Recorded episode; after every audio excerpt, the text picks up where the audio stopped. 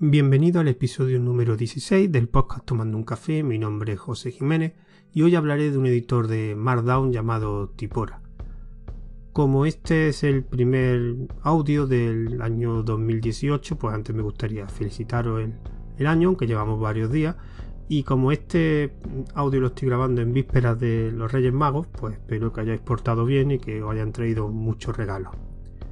Así que comencemos con esta aplicación que el editor Tipora, que lo conocí en un monográfico que hice en el canal de Telegram de una aplicación. En ese monográfico, como todo, puse cinco editores de Markdown y de los cinco que, que puse, este con diferencia el que más me gustó y empecé a utilizarlo.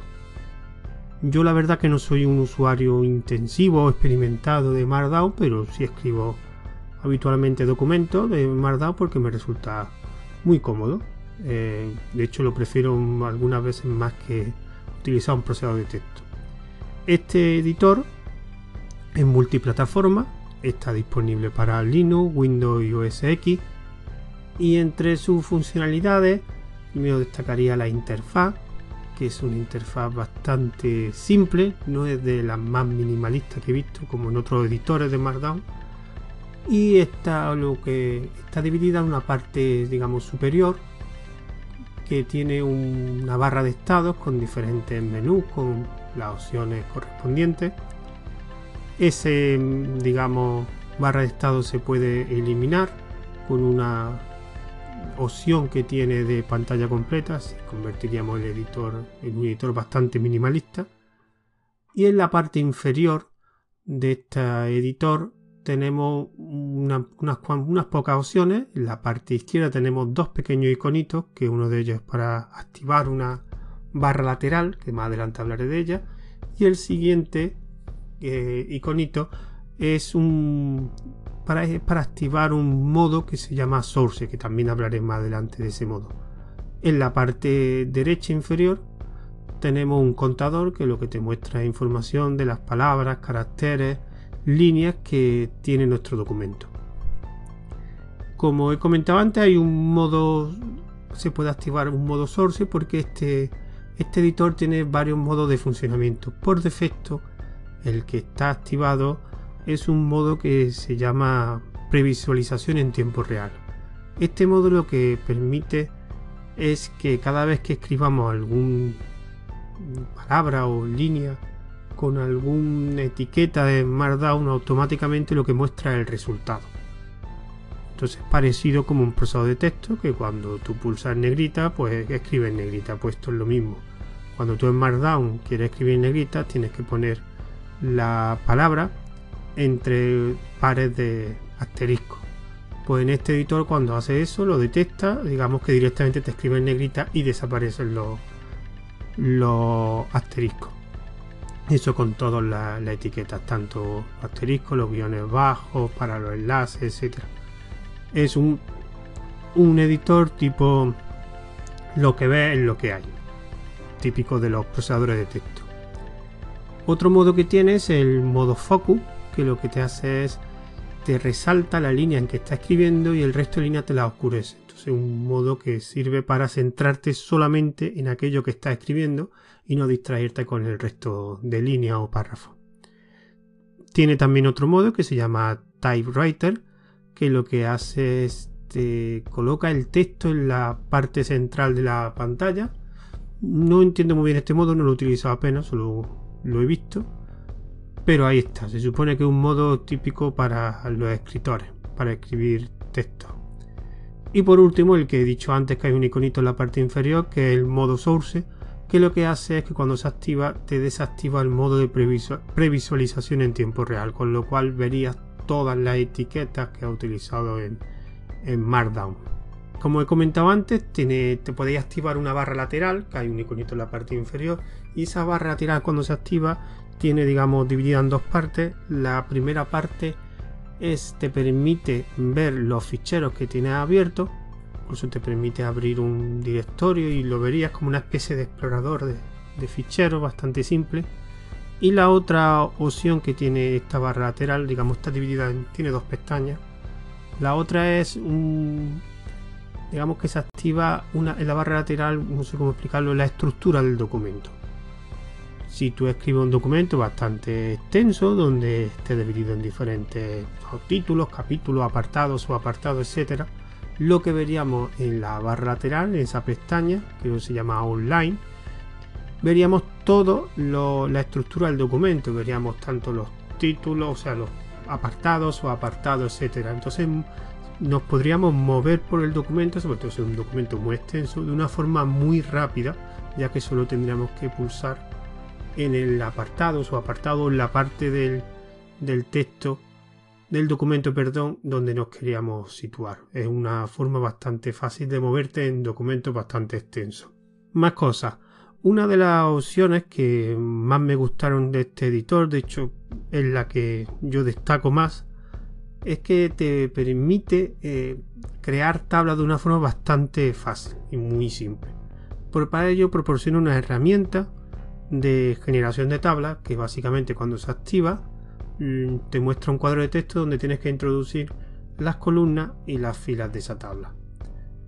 Cuando ya la has especificado, lo único que te hace es dibujarte una tabla con ese número de columnas y de filas.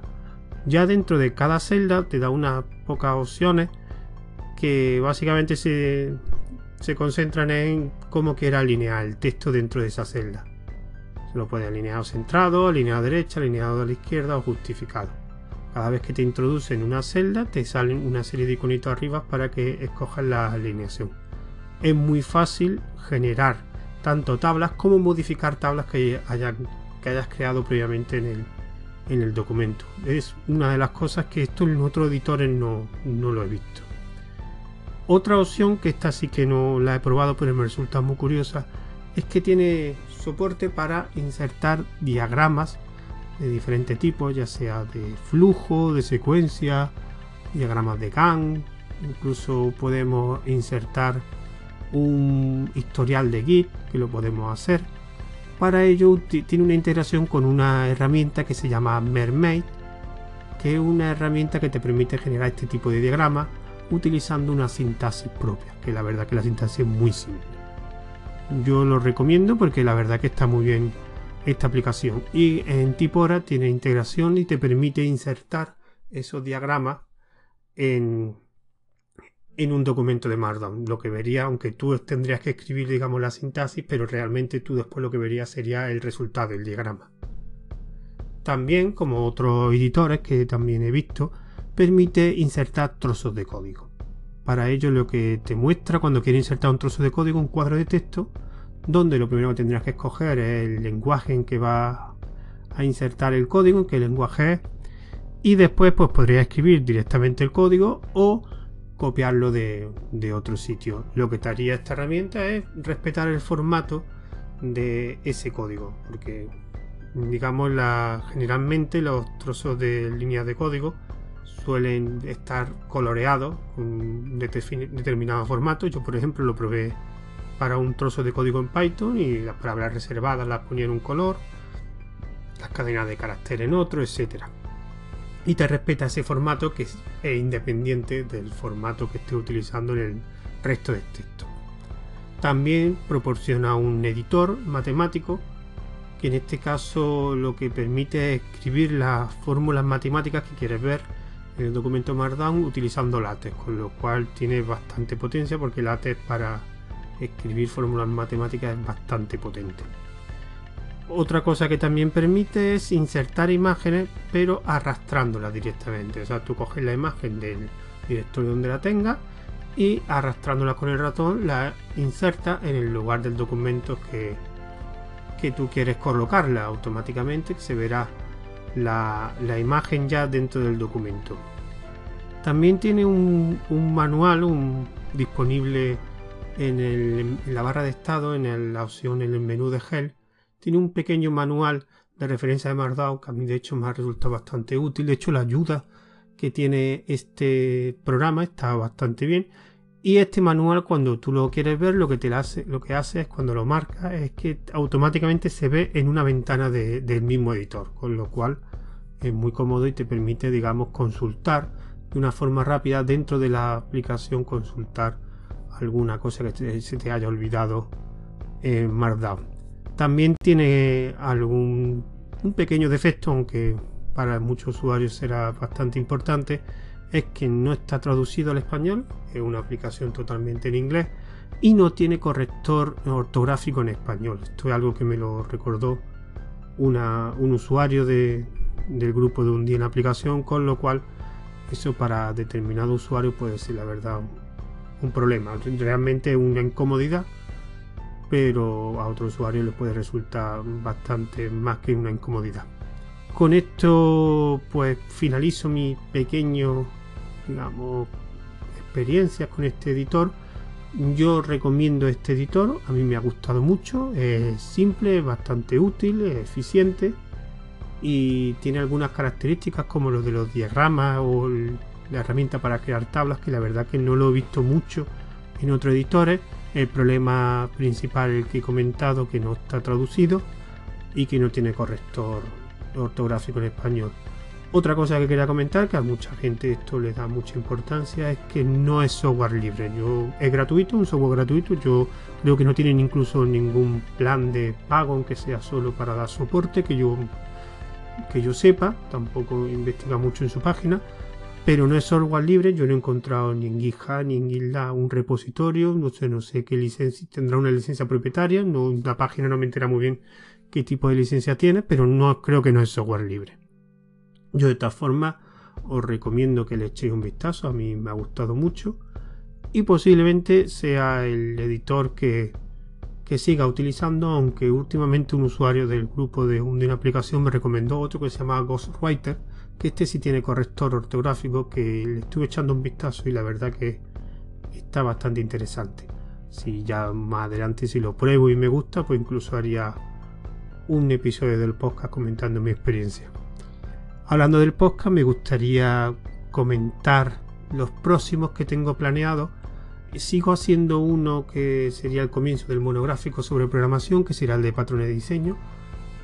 Que me gustaría, pues no sé si va a ser el siguiente, porque es, algo que quiero hacerlo bastante bien, porque quiero que, quede bastante bien y que quede bastante bien explicado lo que son los patrones de diseño.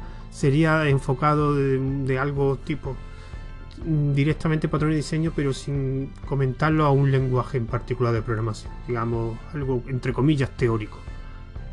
Digamos, no me gustaría enfocarme en ningún lenguaje, si ya que son los, los patrones de diseño y ya lo estoy escribiendo, digamos el guion que quiero que sea que esté bien hecho y espero que cuando salga pues le resulte a la gente interesante.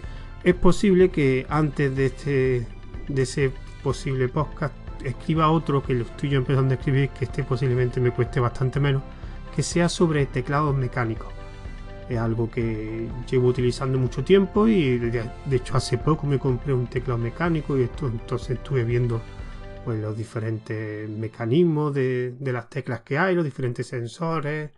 Y entonces pues me gustaría hacer un podcast sobre los teclados mecánicos contando mi experiencia y mis pequeñas, dentro de mi experiencia pues me gustaría aconsejar qué tipo de sensores o, una pequeña explicación de todos los sensores o mecanismos que hay. Pero no sé si me, será antes del de patrón de diseño o después, no lo sé. Ya lo veré más adelante. Con esto quiero dar por finalizado el audio. Espero que haya resultado interesante y que os probéis ese editor que he comentado. Por último me gustaría dar los métodos de contacto, recordad que tengo un correo que es tomando un café un Twitter que es arroba tomando guion bajo un guion bajo café, la palabra entera seguida estaba ya cogida. Este audio estará primero subido al canal que tengo de Telegram que es Tomando Café. Ay, perdón, también hay un grupo privado de un Dino aplicación que suelo comentar algo de los podcast que al ser un grupo privado pues digamos que el enlace es un poco complicado así que lo suelo poner o sea está puesto en el mensaje anclado del canal de telegram de tomando un café que es donde subo el podcast de la primera, primera opción que lo subo ahí y dejo también tanto el archivo audio en OGGG como en MP3 también subo el audio a diferentes servicios, el primero en WhatsApp, en Ivo y el último que también lo estoy subiendo es en podcast.com. Este podcast también se está distribuyendo en la plataforma de Anchor. Y por último hago una pequeña reseña en mi blog ruteando.com donde también dejo para la descarga tanto el MP3 como el OGG. Espero que haya resultado interesante, así que me despido de vosotros, un saludo y hasta el siguiente podcast.